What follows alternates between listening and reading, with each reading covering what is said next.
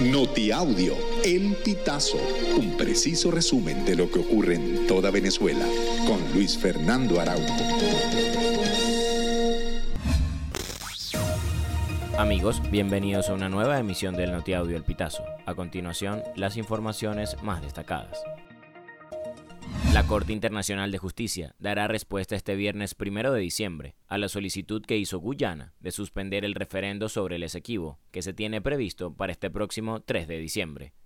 El pasado martes 14 de noviembre, Guyana solicitó a la Corte Internacional tomar cinco medidas provisionales para evitar el referendo previsto en Venezuela, entre ellas, evitar que Caracas proceda con esta consulta en su forma actual.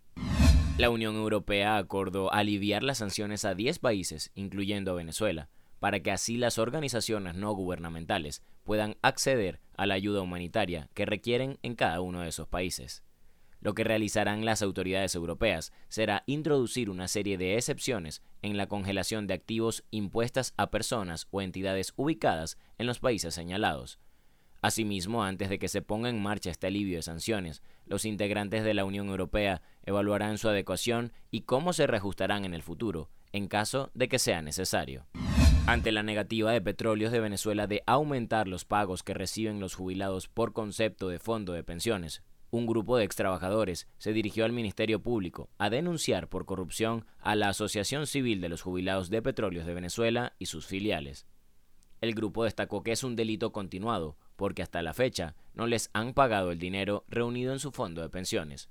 Los jubilados insistieron en que la asociación despilfarró el dinero reunido por los trabajadores durante sus años de servicio.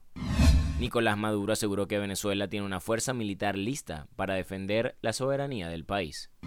El pueblo de Venezuela tendrá en sus manos la posibilidad de hacer justicia histórica y expresar su voluntad, expresar su soberanía en ese referéndum histórico, el referéndum consultivo para recuperar nuestra Guayana Esequiba. Así que llamo a la Unión Nacional, a la Unión Cívico-Militar, a la Unión Libertaria, a la Unión Independentista, para que el domingo sea un día de justicia, de libertad, de independencia.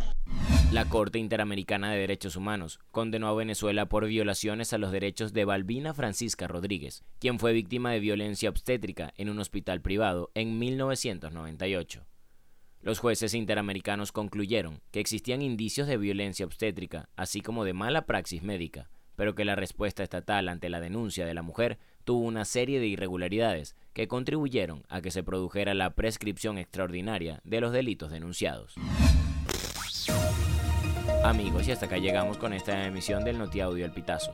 Recuerda hacerte super aliado para mantener vivo el periodismo independiente en Venezuela. Narró para ustedes Luis Fernando Araujo.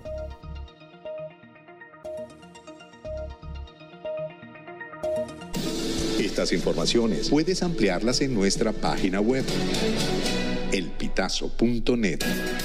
También recibimos tus denuncias vía SMS o WhatsApp a través del 0414-230-2934.